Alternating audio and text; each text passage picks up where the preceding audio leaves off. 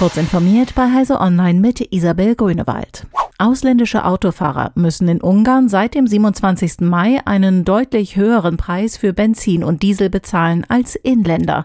Eine entsprechende Verordnung erschien am Tag zuvor kurz vor Mitternacht im ungarischen Amtsblatt. Demnach dürfen Pkw mit ausländischem Kennzeichen nicht mehr zum amtlich festgelegten Preis von umgerechnet einem Euro 22 für Super und Diesel betankt werden. Vielmehr müssen ausländische Fahrer den Marktpreis bezahlen. Dieser liegt nach Medienberichten um durchschnittlich 40 Prozent über dem amtlichen Preis. Die EU-Kommission plant eine ganze Reihe neuer gesetzlicher Vorschriften, die von der Regulierung von Daten als Wirtschaftsgut über Cybersicherheit bis zu künstlicher Intelligenz reichen. Wer den Überblick nicht verlieren will, sollte die neuen Vorschriften proaktiv zum Teil des Compliance Managements machen, empfiehlt das EX-Magazin.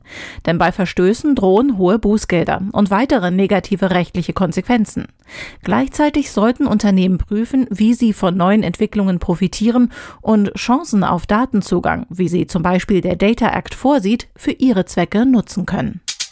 Forschende in den USA haben nach eigenen Angaben den bislang kleinsten ferngesteuerten Roboter entwickelt, in Form einer Mini-Krabbe. Die rund einen halben Millimeter breite Roboterkrabbe sei kleiner als ein Floh und könne laufen, springen sowie sich verbiegen und drehen, teilte das Team der Northwestern University mit. Bislang gehe es bei den Ergebnissen, die im Fachjournal Science Robotics veröffentlicht wurden, vor allem um Forschungsfragen.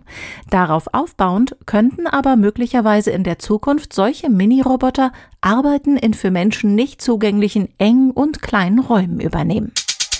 Die US-Weltraumbehörde NASA will nach erfolgreicher Kalibrierung der wissenschaftlichen Instrumente des James Webb Weltraumteleskops im ersten Jahr zwei heiße Exoplaneten untersuchen, die wegen ihrer Größe und Gesteinszusammensetzung als Supererden eingestuft sind.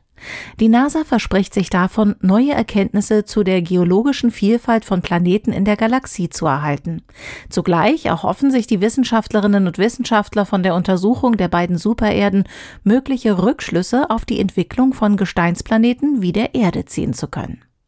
Diese und weitere aktuelle Nachrichten finden Sie ausführlich auf heise.de.